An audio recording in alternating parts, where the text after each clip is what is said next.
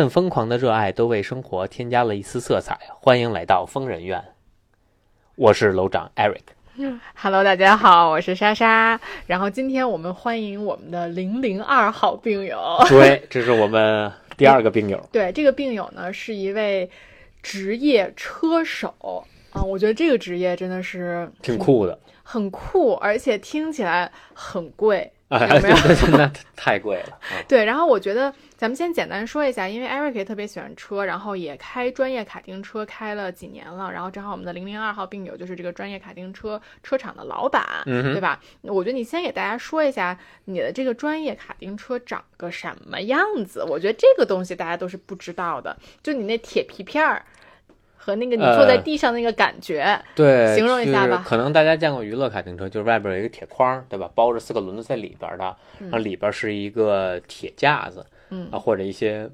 塑料的架子。那专业卡丁车呢，其实是没有外边那个铁圈的，它就是底下是一个跟你家晾衣架一样的一个钢管儿。编织出来的一个车架非常简单，就是一主梁上就两根钢管，到前面变成了四根钢管横向的，然后后边再横出来几根钢管，这就是整个你的车架。然后外边包了一圈塑料壳子，就是塑料风箱，我们叫风箱。然后四个轮子都在外边，整个车架呢可能也就呃三十公斤重啊，然后再加上机器，可能一般加人也就呃在一百一百公斤左右啊，嗯一百一百公斤多一点吧嗯啊，然后非常轻的。你那辆车的那个马力大概是多少？啊，我用的是叉三零，大概三十匹啊，三十匹的马嗯力，就听起来这个马力听起来特别小。然后呢，你那车呢，你形容的非常恰当啊，就看起来非常的破。那你哎，在这种小破车三十马力的时候，你大概能开出多少的速度？呃，就是在我们这条赛道，我们的极速大概在一百零三公里。嗯，对，就给大家一个简单的感觉啊，就是它是在，就我我觉得，我我觉得说出这个，大家应该就已经有感觉了，就是你平时你开一百公里，你是一个铁包肉，嗯，现在你是一个我们是肉包铁，呃，不是我们肉包塑料坐在地上，对，真的就是这种感觉。我一定要放照片，我之前 vlog 也拍过，嗯，然后这么一个状态，所谓的专业卡丁车就是这样，对，对吧？好，那我们来欢迎我们的嘉宾介绍一下他自己。酷，呃哈喽，大家好，我是呃新港赛车的负责人，我叫朱胡恩。呃，同时呢，我是一名职业的赛车手，然后呃，同时呢，我还是一名职业的赛车教练。啊，对，这很有意思。我其实最开始知道你，就是因为就在你我也在新港一直练，也不能一直练车吧，反正练了这有两年嘛。嗯你一直带着这些，呃，我赵哥，我零九年的赵哥一直练嘛，然后我也是通过这个，其实咱俩才慢慢认识。小赵嘛，赵俊奇。对啊，对啊，那我赵哥，别别别这么说，赵哥听了要是不高兴，我告诉你。哦呃，是这样，其实我呢是从二零零二年那个时候，我是真的是像我学生他们这个年龄，大概八九岁这个年龄，嗯呃，开始接触赛车，然后那是也是我们九零后吧，我是最早的一批接触赛车的。像再再上一代，他他们是应该是八零后，像陈功夫啊、董和斌啊嗯他们。然后我们这一代其实出国比赛的也可能寥寥无几吧，像我跟我哥也是确实真是花了很多的费用吧，然后很多的精力、很多的时间，然后去参与到赛车这项运动，并且去呃想努力去推动这个赛车这项运动在中国，因为嗯毕竟咱们国家的赛车运动太相较于欧洲啊晚了有一百年的一个历史，嗯，对，相较于日本呢，大概也有个五六十年左右啊。是。哎，那你是怎么就是那那你是你从小就喜欢车吗？还是你怎么突然决定走上这么一条路？呃，其实从呃小的时候吧，我们父母啊呃整个家庭，然后就是包括亲戚啊这些，我们都是在做汽车这个行业的，也是最早中国最早一批做汽车这个行业的。然后之前呢，也是一直呃怎么说呢？呃，父父亲啊、母亲啊，包括舅舅啊、亲戚啊，在经营这个 4S 店，也是、哦呃新港这个品牌，其实以前是呃中国这个像是比较大的之一的一个呃这个汽车集团。嗯，然后呢，目前呢，因为我们是把这个线下这个赛车，其实也是因为我跟我哥哥吧，嗯因为我嗯们作为职业车手，然后我们自己喜欢这项运动，然后所以慢慢的要做做赛车呀，然后后来又因为练车方便嘛，因为当时其实我们很小的时候像南方练车或者出国练车都非常不珠。海什么这对种，，北京没有一条像样的赛道，当然现在可能呃呃有几条还不错的赛道，对对对咱们也是其中的比较有历史老老牌。背景的老牌的。之一，新港新港赛车，新港卡丁车场，嗯，然后在在咱们这边呢也出了很多非常优秀的车手，啊，哎，那我我有感兴趣啊。从你小时候开始说，那你小时候就是在北京都没有这种赛道的情况下，你是怎么喜欢上赛车的呢？你是怎么知道这项运动的呢？因为我觉得开 4S 店和赛车其实差距还挺大的。因为从小接触就耳濡耳濡满目染这些就是汽车方面的东西，然后呢，呃，多多少少也非常了解。然后其实，在参与到赛车这项运动之前呢，大概是二零零一零二年那会儿，呃也是挺偶然的一次机会，因为北京那个年那个时候也是有挺多的娱乐的卡丁车场，但是其实并没有一个专业的一个赛道赛车场。呃，当时呢也是，其实我第一次玩卡丁车呢是在那个呃北京游乐园。呃，哦你像电视台我还没玩过，哦因为，再老一批，可能八零后对电视台底下那个卡丁车会印象比较深。哎，你没玩过电视台底下那个？呃没玩过我我小时候还去过呢。然后呢，其实呢，在咱们这条新港赛道的边儿上，有一个比较小的一个小赛道。呃，我第一次开卡丁车是在那边啊，两冲冲车，哦哦，两冲的，两冲正车，哦，咱们那个边上。然后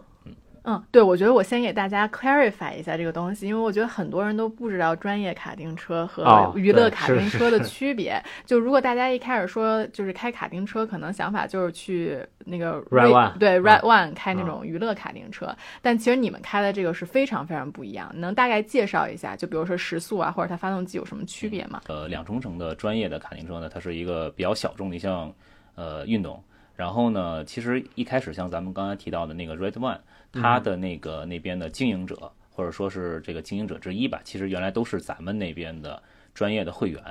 然后其实我觉得 Red One 其实还挺不错的，因为它那边面向的，比如网红啊，包括它的那个当时那个地方挺大的，而且其实它原来那个室外挺好的，其实是推比较很推广这个赛车运动，我觉得挺好的一件事儿。然后我们那边新港通州呢，就是专职于做就是呃年轻车手培养，然后年轻车手专业的这种呃这种怎么说呢培训吧，培训基地吧，我们就是做的比较就是嗯专精了，专精了，就是然后呢也没有说过多的去把设施啊什么的这些过呃像热端那种是比较更新化的，啊，对对，嗯嗯。但是从专业的这个从时速上来讲的区别，我觉得这个可能给大家来讲一下会更直观，嗯。就是两冲和四冲的区别大概是多少？就我就反正我呃我自己的感受的。话，其实娱乐有很多种吧，比如不同场地，比如室内的一些场地，它会用那个 SODI，SODI SODI 嘛 car，，嗯。然后还有一些就呃很多品牌，然后像室外的话，一般呃娱乐的话，一般有八十 CC，然后呃其实八十 CC，然后他们标可能两百 CC，嗯，然后什么二七零、二百七十 CC，呃，它其实就是只是一个四冲程的一个发动机，对，最快六十多，呃，最快的话也嗯就我觉得不会超过七十，嗯比，较快的。也分赛道哈，嗯对吧？一般也就五六十六。然后呢，现在有一些可能玩娱乐的这个这个场地，它会引进一些就是介于呃四冲跟两冲之间的一些超级四冲是吧跟对，就跟超级四冲似的，啊比如 GT Max 那类似。但是其实我觉得还是挺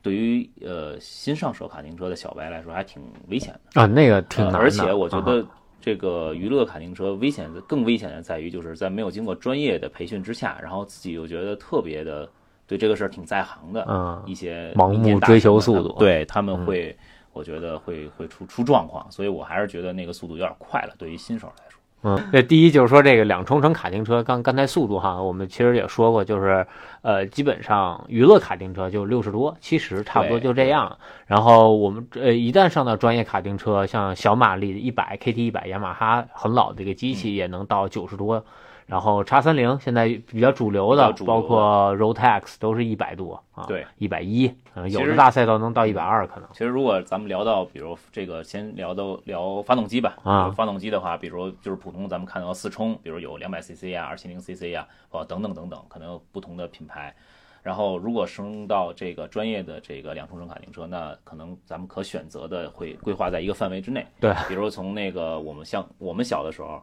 那青少年可能一上手就是雅马哈，啊，就是入门级专业的必选。对，我觉得维修成本很低，然后呢上手快，然后速度也适中。然后当时我们雅马哈可能还分了好几个级别，有带离合器的、不带离合器的，还有一些可以改装组，然后不改装组，就是分得很细。然后到了现在，我觉得可能近代了吧，然后会会之前我们那个年代，比如青少年还会跑那个国家甲级组的那个 Rock 哦，rock，Rock，但是可能你都没见过那种，它那个机器有点我我见过那倾斜机器，啊有点有点倾斜，大概四十五度角往往往往斜方向。然后呢，它那个转速一般限制在一万三千八，哦然后呢，它会到一个峰值之后，它会把这个转速拉到那个一万三千八那个峰值，不会再往上去了。啊，就断油了，是这？样。然后当时当年呢，就是我们可能这个叉三零呢，其实是后近几年，从一零年开始，零九年开始引进的这个发动机，那是亚米做的。那嗯品牌的话，我先说一下，就是亚米、Vortex、什么 TM 等等等等，这这些发动机是比较国际赛事比较主流用的。那叉三零呢，其实可能它是有一个世界上有一个，比如大家可能在这个叉三零的 final 总决赛，比如在法国，那可能所有人都会用到叉三零这个机器，亚米的。嗯哼那它只做叉三零，然后像 Vortex 的话，他们只用 Rock，啊，然后比如 Rock GP 啊，然后还有什么，反正等等等等很多的型号。现在对我看欧洲基本就这两个，嗯，Rotex 都很少，Rotex 好像美像原来的话，比如在原来的世界比赛的最高级别的，就是仅次于挂档车，可能是 KF One、KF Two、KF Three。那到之以前我们在新港或者说全国赛的时候，咱们最高级别是 KF Two，那个马力的话大概是三十六七匹吧。哇，然后会比咱们现在这个大个一点点六七六七匹嗯，但是六七匹如果用在卡丁车上的话，那个推背感 差特别特别多。就比如咱们在新港的这个一号弯、二号弯，咱们现在叉三零很轻松的就全油。但是真的吗那个车就是基本上来全国比赛的那些很有经验的赛车手们，他们都不敢全油，只是跑得很熟。像我我们经常在这边练的话，可以用 KF two 全油过一二号弯，尤其二号弯很很飘，而且那个时候轮胎没有现在那么抓，那个时候用是呃蓝绿色的马吉斯的轮胎，现在咱们，用马吉斯我的天，马吉斯真的跟咱们是 Vega 现在得差在我人生清单中已经被我拉黑了，这个轮胎。差两秒，对啊，但那个轮胎当时也能做到五十三秒左右。嗯嗯。反正我们玩这个专业的就也分几种嘛哈，像我觉得小瑞这种，就是一上来就是先是可能娱乐过度过，然后啊，后来慢慢的就是换了自己的那个自己的一台专业的这种两冲程卡丁车，我觉得还还是挺挺挺，至少我觉得是呃他是能驾驭的，而且一点一点的去升级自己的从装 KT 跟打100怪开似的对，他一点一点升级升级自己的装备，我觉得作为一个赛车爱好者来说，我觉得还是挺成功的。他主要而且穷，那既其实既然说到，我觉得就是那个，比如费用这块儿，确实赛车它还是挺烧钱的一项运动。那卡丁车呢，作为这个赛车比较呃基层，可以说我觉得最省钱的了吧，算是基础。那我觉得它其实上限可能。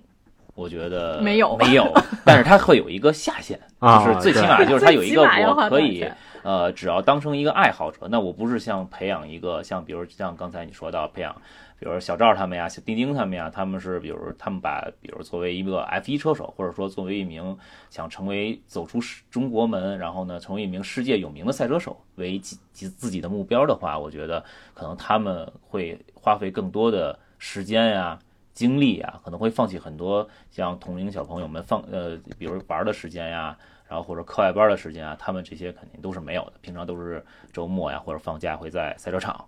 那他们相对来说他们的成本，他们花费的成本、教练的费用，包括这个平常练车呀、轮胎呀，我觉得都会肯定是不是一个档次的，肯定会上对花费很多。那作为对作为爱好者，我觉得就是没有必要。啊，对比如我我那个你作为一个爱好者，你一年花多少钱来的？我这个下限就由你来定了。对你像我属于对吧？我应该是属于车咱们车厂里边儿最最抠的了吧？我觉得是属于最抠的一个爱好者了。呃，可能杨洋跟我有一拼哈，但我俩属于哈斯车队的。那基本上我一年大概在五万左右，嗯嗯，包括会费、轮胎。呃，发动机购买，嗯然后还有还有第一年的购买和之后的一些损耗吧。嗯嗯，其实我觉得，就是因为赛车，尤其卡丁车，作为这个，它不光光是培养年轻车手，那很多的对于赛车爱好者，比如像小瑞这样，然后呢，比如像我这样，开玩笑啊，呃，就是像他，比如不不把 F 1车手作为自己的一个目标的话，我觉得卡丁车作为就是它是一个受众受众群体很大的这么一项运动，它不论是你可能五十岁也好，或者你还是十七八岁、六七岁也好，我觉得它并不妨碍咱们去热爱赛车这项运动。那我觉得你的这个这个玩卡丁车的这个方式，我觉得呃很正确，也没有什么大问题。比如一一年我给自己定一个预算是五万也好，八万也好，十万也好，二十万也好，我觉得自自己给自己有一个目标跟一个定位，然后呢，包括因为它并不是你的全部，它只是你的一项爱好，对，吧不是主要主要就是咱问题不大。我也想成全部，嗯这不是没成了吗？吗？对，就是一个就是完成自己一个就是梦想吧，心愿吧。啊可能我小的时候哎没有机会开，我去上大学，我去美国读书了。但我回来之后呢，我现在有能力了，然后呢，我去把自己的爱好变成现实，我觉得还是挺挺好的。而且绝大多数百分之九十九的人群应该都是，我觉得你这个想法跟这个实际当中的呃想参与赛车的这么一个状态啊。我觉得刚刚说那预算那点就特别的真实，你知道吗？就像就像女生做医美一样，就是你啊每年要给自己一个预算的 对对 budget，对你要花多少钱做医美，就是就是跟你们这个开卡丁车是一模一样对。，其实像呃就你说这些，就是培养出，就是，那咱们可以聊回到专业这块儿嘛。对，嗯啊，那其实像专业车手这块儿，它其实咱们有没有上限？但是我们可以给它定一个上限。就比如我们目前的一个小朋友，他们在平时的训练加比赛，一年的话，我觉得在国内，当然国内可能你可能能花到一百五十万，也也有可能在国外可能一年卡丁车能花到两百万。但是我觉得尽量控制大家在八十万到一百万之间，是哦是一个培养青少年车手或者说儿童车手就是国内比赛是吧？可控的一个范围之内。这这不包括比赛吧？就是光是呃，可以包括比赛，加上你平时所有的练车、轮胎、汽油、车损，呃，是足够了的。作为一名培养一名年轻的卡丁车手，嗯是，不过对卡丁车来说，一百万确实在国内比赛应该是非常充裕了，那至少三四个车架。呃我觉得对五四五个车架左右，然后呢，嗯就是基本上每周可能两到三套两套新胎，然后就可以每天一套，不敢想。呃，然后就是比较充裕。嗯 你看我那胎了吗？当然了，那个对扫地那因为胎，我们在培养车手的过程当中，因为比如咱们正常驾驶的话，肯定咱们正常逻辑是从头开到尾。啊，对，但是像我们在培养车手的时候，因为一场比赛可能我们呃，比如排位赛，我假设十分钟吧，可能你只能跑八九圈儿，然后一场预赛可能但规定可能儿童组是十圈，然后这个青少年组可能是十二圈，到了预决赛可能是十五圈，到了决赛可能是比如青少年是十八圈，嗯，儿童是十四圈，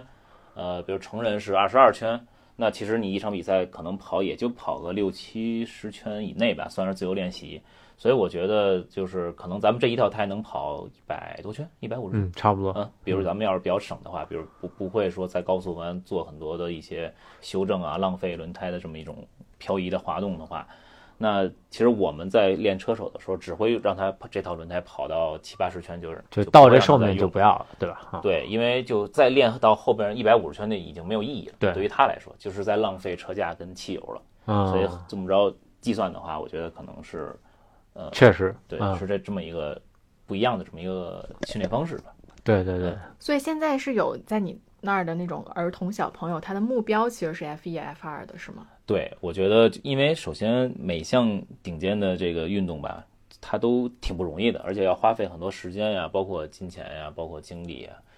然后呢，而且赛车就跟其他运动不一样，它不像说咱打个乒乓球，咱有个案子买点乒乓球，买最好的乒乓球，红双喜三星儿的，买最好的拍子，最好的胶皮，它它顶了天儿了，它几千块钱搞定了。要不中国人买最好。的案子，买最好的三万块钱的案子，顶了天儿了。但是可能这对于赛车来讲，可能几套轮胎，然后呢，可能撞个一个这个车架，好，就就就没有了。大几万出嗯去。啊对对，哎，所以如果真正的成为一个，咱不说 F 一啊，就说成为到 F 二的话，你觉得大概需要花多少钱？呃 F 二到到 F 二应该是最贵的我觉得，准备个，其实到 F 二之前的话，我觉得准备个差不多三四千万应该是够的。啊，就如果有天赋的基础上，呃，在天赋的基础上，当然了，我把一些就是极为有天赋的画画出来，就比如像对那，个但是他他他在卡丁车的时候是全自己自费的，他啊那在上肯定 Formula 就在花可能大几百万一年这种花销的时候是有赞助商啊，包括他的青训体系在帮他去花钱。那其实我觉得现在在训练车手的目的不在于说他可能以后在何种级别去花几几百万，是为了想让他们能够进入到一个完整的青训体系当中，并且我们也是从那时候过来的。而且其实我们在比赛的时候，呃，也进入到一些，比如像尼日本的尼桑啊，然后那个当时的宝马工程师的宝马啊，包括就是接触过红牛青训啊这些，还是比较了解的，所以也知道如何去培养一个车手，让他们能够达到一个好的竞技状态，去进入到这个体系当中。体系，对，啊然后去从而去省一些费用吧，然后也更明确自己的一些发展方向。嗯所以你见过这么多小朋友，你觉得他们的天赋是有差别的吗？呃呃，当然，这个天赋肯定是有差距所以差别的。所以是就你上场第一第一圈儿或者前几圈儿，你就能看出来了吗？你觉得？呃，其实我我我通过 NBA 啊，咱们老看 NBA，你看迈克尔乔丹选秀这么多专家在选秀的时候，他在第一轮的第六顺位还是第二轮的第六顺位，我记得，对。反正绝对不是前几，像库里也是，啊，对对，嗯维金斯是状元，你看他的表现。其实我觉得这个专家是专家，那他评价一个运动员他自己以后的这种成长成长，我觉得是很难预测的。我觉得关键是在运动员自己，所以我一般不会否定任何人，我只是会给他提供专业的建议，因为驱使他前进的这个动力，我觉得一定是他自己跟他整个家庭能否有持续性。那这个持续性，我觉得可能就是资金的这个注入，所以他是 一个车手能否有天赋，我觉得是基于他能够换多少轮胎，他能有多少副车架去供他这个天赋持续的向下走。有天赋的车手太多了，但是真正能够延续下去的，我觉得可能就是他小众的一个主意主要原因。嗯，对，但是我觉得你这个说的可能是你没有见过特别差的，就确实可能到你那儿开车的，可能都是自制有一些天赋的，对吧？这不，就我觉得也不是吧。就同样，就我们拿这个成年人，就我们嗯这些比较大的，在那儿开叉三零的，就你肉眼可见，好多人那个就不不会开。我的意思是，他没见过我这水平的，你懂吗？你这水平你，就是你可能不会去吧？对，就是因为比如说，因为你们那儿还是比较专业嘛，那你就像像你说的，在 Red One 大部分都是网红，对吧？那我去 Red One 开的话，我可能比小瑞慢十几秒、二十秒。那那 Red Red One 多多小的圈儿啊，对吧？你三十多秒，我四十多秒吧，嗯对，差不多五十秒之类的。就是像我这种这么，就是我为什么问这个问题，就是因为我觉得我在开车上面特别的没有天赋。你觉得是有这种人的吗？其实其就是你看到就是那弄，呃，其实我觉得吧，是这样，就是我还目前还没有见过，就是我教不了的。啊，我确实教过，可能天赋就是很真，就是普通人，也教过天赋就特别特别好的。那当然，天赋特别特别好的，他就是上手很快，然后而且呢，就是我们之间的沟通啊，或者说就是很轻松。流畅。那也接触过像说的就是普通人、路人甲，那那我觉得可能沟通起来可能比如就是可能多花一些精力跟时间吧，但是他依然能达到，比如我说咱们比如在多长时间之内我们达到一个全国冠军的水平，都是可以达到的，只是时间快慢的问题。啊，这就是就是很励志，就是其实跟因为我觉得我首先对我自己的这个教学体方案体系，包括我的方法跟我的一路走来的这个经验经历，那给予到我的学生他们的这个呃成长，那么我我们的训练方法非常科学，所以不存在说他没有天赋，然后然后就就完全出不能达到他的预期。我明白。目前我还没有遇到过这种状，况。但就是说，如果比如说哈，就是这个这个这个人的目标是进入职业车手，那这个就是跟天赋就更相关了，嗯，因为卡丁车的话，其实如果看你怎么去训练了，那当然都是往职业车手去走。那真正到 F 三以上级别了，那可能他就会作为一名全职的一名职业车手。那单座可能全世界单座的精英青少年呃年年轻车手都会聚集在可能 FIA Formula Three 这个级别的比赛。那当然，其他可能中途比如觉得自己天赋不够的时候，然后或者说靠任何比如经济啊也不行，然后就是这上不去了，可能就退出了。嗯，所以最后到塔尖的人都是少之又少。那任何行业，我觉得在金字塔尖的人都是那寥寥的。就就是又又有天赋又有钱，是吧？有钱是第一位，钱是啊天赋的很大一部分。可能在八九十年代的时候，可能没有钱，像汉密尔顿这种他可以但是现现在应该是不行了，因为包括啊卡丁车这块儿，你也是是有基础花销的，对，但因为他拉提飞这种汉密尔顿他爹，他就是一个人可能打六个工，六份工才能供他开得起这个卡丁车。嗯，那你说我这种半路出家的还有机会当职业车手吗？我觉得有机会啊！你看，其实那个现在有很多，其实怎么说呢，就是就是二十多岁可能才接触赛车吧，那他也一样能玩得很好。我也见过很多，你也打六份工，所以说，你刚刚也说了，其实你也是见过天赋比较好一点的。所以天赋比较好一点的，你觉得是什么的感觉比较好？就是是有车感啊，还是怎么样？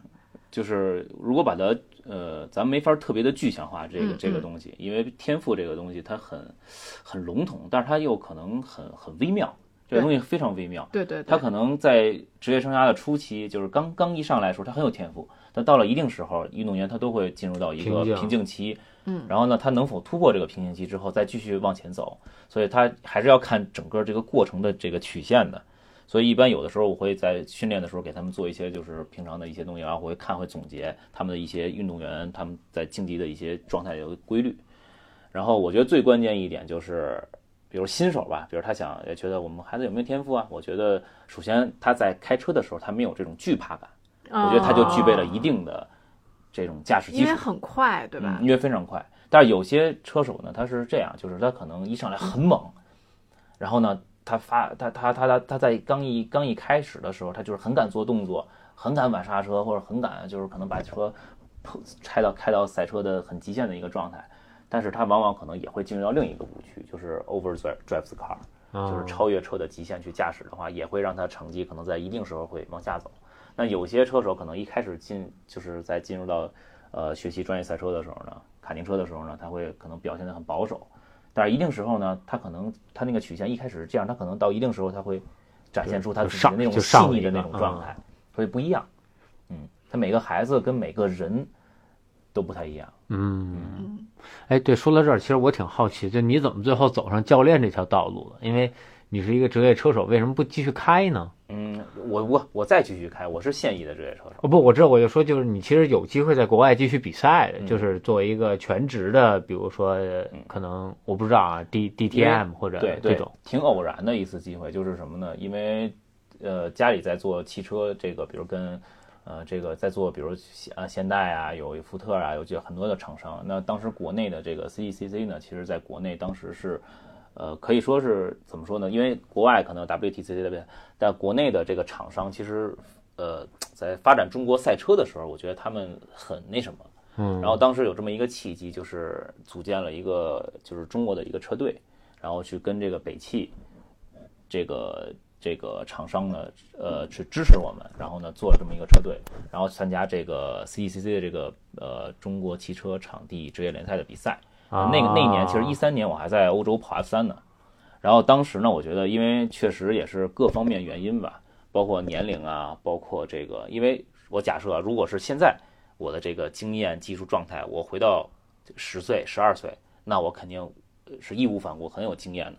当然，我走了很多的弯路，走了这么一大圈弯路，然后呢，浪费了很多的金钱跟时间，才走到现在这种竞技状态。那可能留给我时间并不多了。那所以，我为什么要作为教练呢？就是说，我想把这么多年走的弯路跟经验就花到冤枉钱让我的学生们他们能花更少的冤枉钱，然后能走更少的弯路，让他们直接能够去到一个比较好的一个状态。啊，这就是我的一个初衷。但是当时一三年跑完 F 三，我就回到中国了，因为自己的车队，我需要去就是在自己车队效力。然后一从一四年一直跑到二零二一年，明白，一直赶上疫情的这个 经济危机。是，是因为嗯确实这个疫情对于中国赛车是一个特别大的一个打击，嗯很多的厂商，包括很多各方面餐饮、旅游业，其实都受到非常大的冲击。是，那赛车受到冲击也非常非常强烈，可能没有旅游业那么强，但是赛车受到冲击很强，所以很多厂商他都面临的一个资金不济的这么一个状态啊。但是我觉得会好，应该过个两三年、三五年，看看咱们国家的一个形势，我觉得还是会变好。明白明白，我觉得其实你你从小到大，包括到现在，对赛车这件事情都是特别充满的 passion 的。你觉得你喜欢？你具体你喜欢赛车？你喜欢的是赛车的什么东西？你觉得？呃，其实我现在作为一名现役车手，加上我现在也同时是一名现役教练，其实在国内像我这样的很少。嗯，比如我觉得像小瑞这种，嗯。他比如出去当赛车教卡丁车教练是没问题，有很多像你这样的，有很多像像在在在，还能教人呢？我假设啊，就是就是因为他现在有一定的专业基础了，哦，有很多像类似你这种，就是二十多岁开始，像我这种，真是从九岁、十岁开始参加专业赛车，然后呢，一直到现在这么多年，国内外跑了这么多国际比赛，那回来可能在自己的赛车场还能够去培训这个年轻车手，还能够去做一些贡献，我觉得可能就只有我们哥俩了，应该很少，因为现在的一些车手，他们可能都是呃，只有些别的行业啊，或者说还在现役当中去去跑比赛啊什么的。那同时做两件事的，可能只有我们了。嗯嗯，因为就我身边也挺多同学，就是后来去跑比赛，其实有些可能你也认识嗯嗯啊。然后就是呃，就当当然就是大部分我知道车手，大部分车手是不挣钱的，只有极少部分就我们说那非常非常有天赋的，他们才能去。呃怎么说？真真正把这当成一个饭碗吧，剩下可能真的就是一份热爱了。嗯所以就是所以你们俩到底热爱的是什么？这是我今天最大的问题。对，就是你们在开赛车的时候，你们喜欢的是什么样的感觉，或者是赛车给你的什么东西？是比如说是跑完了那个成绩很好的那个圈速的成就感，还是说你在开这个车的时候，它给你的反馈啊？就你们喜欢的是一个什么样的感觉，会让你对这件事情如此的热爱？我觉得是，反正对我来说，就是跟车的那个交流、那个沟通，就在车上的那一段时光，就你跟他一起寻找这个赛道也好，或者这个速度的边缘也好，我觉得这个是最快乐的。嗯，那我明白小瑞的意思，就是他的对于赛车的激情，其实就是在于他在不断去挑战自己，去尝试更极限的一些驾驶，然后从而跟车的一些反馈跟交流，他很享受在其中这个驾驶的过程当中。嗯嗯，那当时其实我很小的时候，那为什么我会一下想象赛车，就是因为他那种可能训平常训练还好，那一开始的时候大家觉得很刺激很快，那很有激情。那比如男孩子嘛都会喜欢赛车，那到了比赛的时候就很喜欢那那种竞争的那种感觉，很喜欢就是，呃，可能呃没有赢比赛，那那种回来总结，然后包括整个一个过程，那下次呢能够去赢得比赛，那当然去赢得比赛，然后并且就是连续赢得比赛的时候那种状态，跟上领奖台那种感觉，或者说在跟车对抗的时候那种感觉，那可能又会把你带入到另一个就是更喜欢他的一个状态当中。嗯，所以所以其实小瑞说的感觉你也是有的，是吗？还是说都是都是同样的那种感觉。啊嗯对，因为我记得小瑞这个刚跟我在一起没多久的时候跟我说过，因为我其实对就是自然啊、动物啊什么的都很感兴趣，我会觉得它们特别的有灵性。但是小瑞就会跟我说，说他觉得车是一个特别有灵性的东西。他说，因为坐车的，就是他他能够通过开一个车去理解坐这个车的人他的想法。就我觉得这个是一个挺有趣的点，你会你会有这样的想法吗？对因为，确实赛车运动、赛车、赛车，它真的就是这个汽车工业，然后包括人类文明的这种人与机械的一个可以说完美结合的这么一个产物，这么一项运动。然后，因为它跟别的运动不一样，因为赛车、赛车这个人跟赛车的结合是最重要的，怎么完美的去契合？你怎么去能理解到每一颗螺丝、每一个部件带给你的那种，你能够提升那种机械抓地力，或者说咱咱现在有空气动力学的那种状态，然后人跟车、跟技师、跟工程师，然后所有整个一个团队，那达成一个特别好的一个状态，才能够取得可能只只进步那零点几秒，嗯，嗯，那种状态。然后你身边肯定是挺多喜欢车、喜欢开车的人，对吧？小瑞身边其实也有。然后我就会发现，Eric 身边这类人分两种，一部分比如说他最近某一个品牌出了一个新车，他觉得很有意思，他会问一类人，就说：“哎，这个品牌上什么车？”这就这类人是喜欢车的。但另外一类人，就比如说也在你们那儿开车的杨洋，还有另外的一些他这类的朋友，我觉得更多是喜欢驾驶。就我觉得这两类，就是他会在两个不同需求的时候去找两个不同 group 的朋友，所以我觉得这是两个非常不同的人。你觉得你身边也有这两两种吗？还是说他其实有更多的种类？你觉得嗯，有很多人可能他只喜欢，比如喜欢车，他从小喜欢车，喜欢模型，喜欢遥控车，然后可能开卡丁车，或者说喜欢很多的改装车，那这是一类人。那还有一类人，就像可能杨洋那种，他可能就是他可能上班了，大学了，那时候就喜欢，他是应该是大学生方程式的，对，那时候我是认识他的。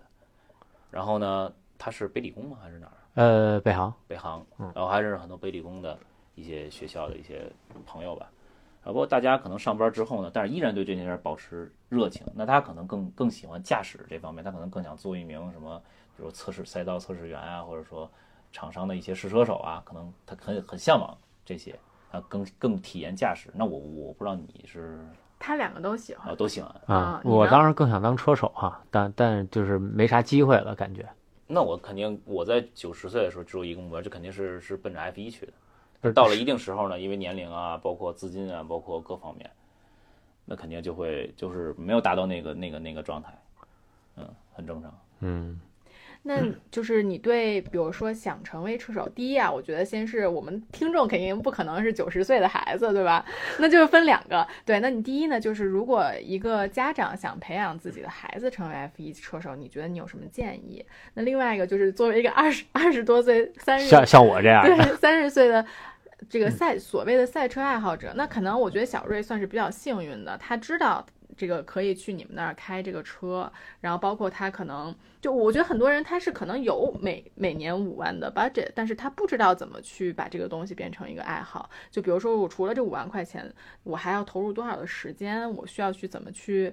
呃，练习啊，或者去哪儿啊？就我觉得可以分这两个，给一些想入局的爱好者们一些建议。嗯，那咱首先就是在这个，比如作为像比如八零后啊，或者说七零后的这些孩子们的家长，那可能孩子现在十四五、九十岁，嗯或者甚至是七八岁，那他们想培养自己的小朋友，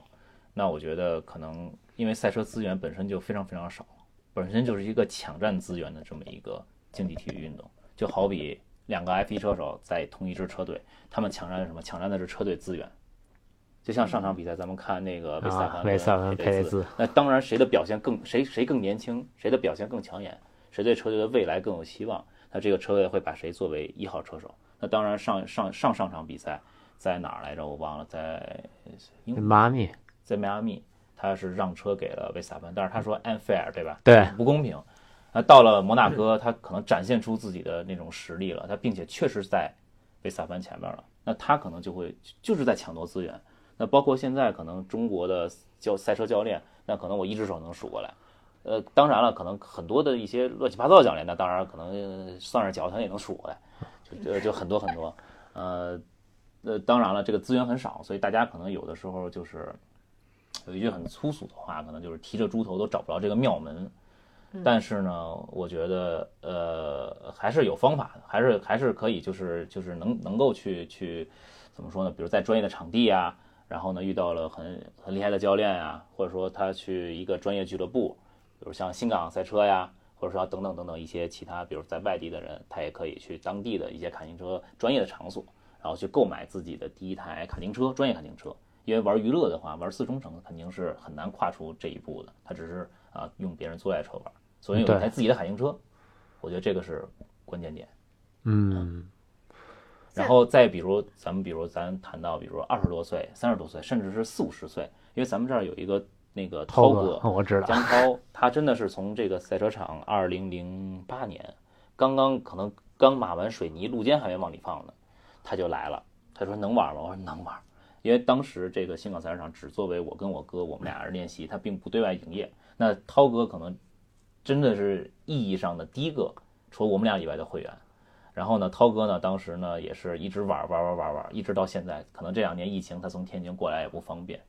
啊，他都没有断过，他应该得四十多岁了吧？呃，我估计不止了，他可能都不止了。嗯他应该是最大龄的，全北京最大，全中国最大龄的，可能啊，全北京最大龄的卡丁车手。对而且他是天津，他是每每周从天津开过来玩儿。对对，你跟他开同场竞技过吗？有有有，我发过一个视频，就是涛哥抄我的，哦 涛哥教我做人在以前曾经在新港的粤赛，呃，没败过。哦，是吧他水平非常好，那控车能力非常。他可能有时候能做出挺快的单圈，有的时候他在即使不能做出最快单圈的时候，他能凭借稳定的发挥，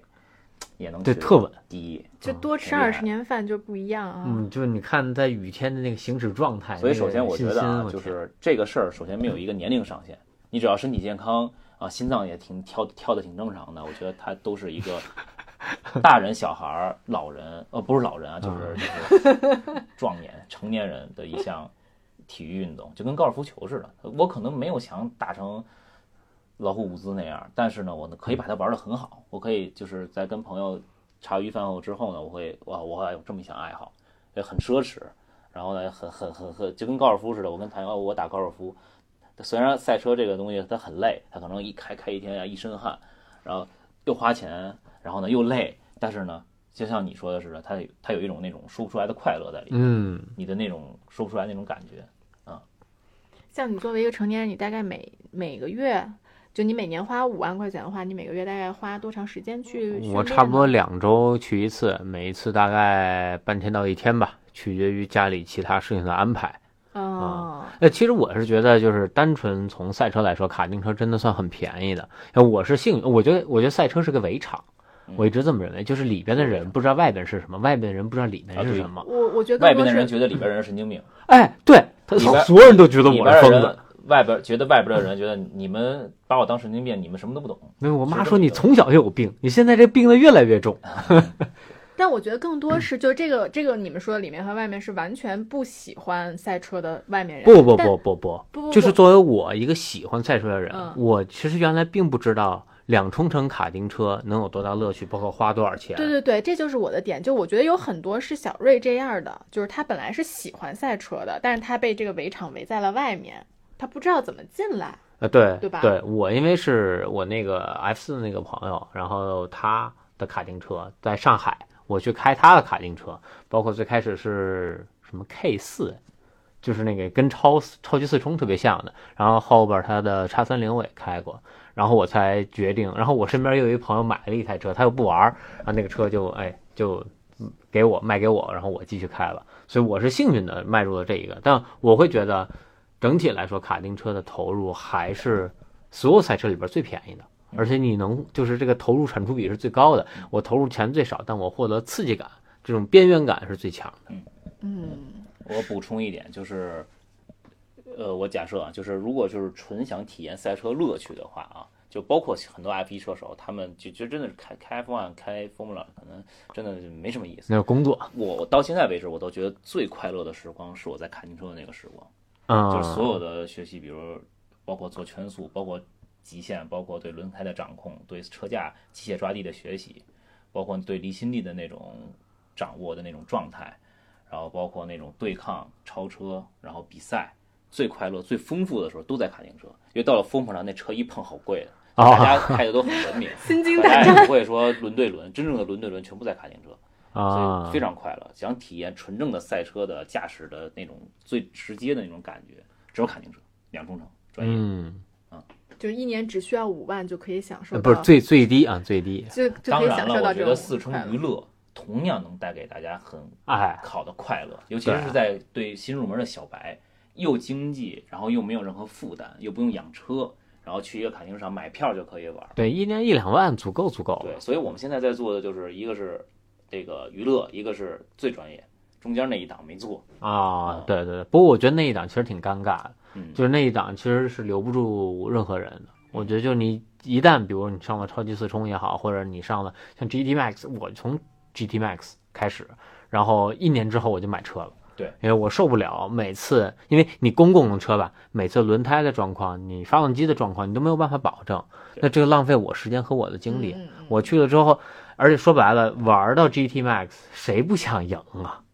对吧？大家一块儿出去那一圈儿，那我凭什么比他慢两秒？我肯定不高兴，对吧？所以呢，我肯还是得自己买辆车。很难保证这个车况，就是一个过程，就是玩这个四冲程卡丁车、娱乐车的这个一这个人群呢，他一开始他开始变得会开了，他开始对车挑剔了，开始对哎，自己的技术挑剔了，开始更想追求更多的速度、更更好的驾驶感觉，他肯定会一定会往专业的两冲程去发展的。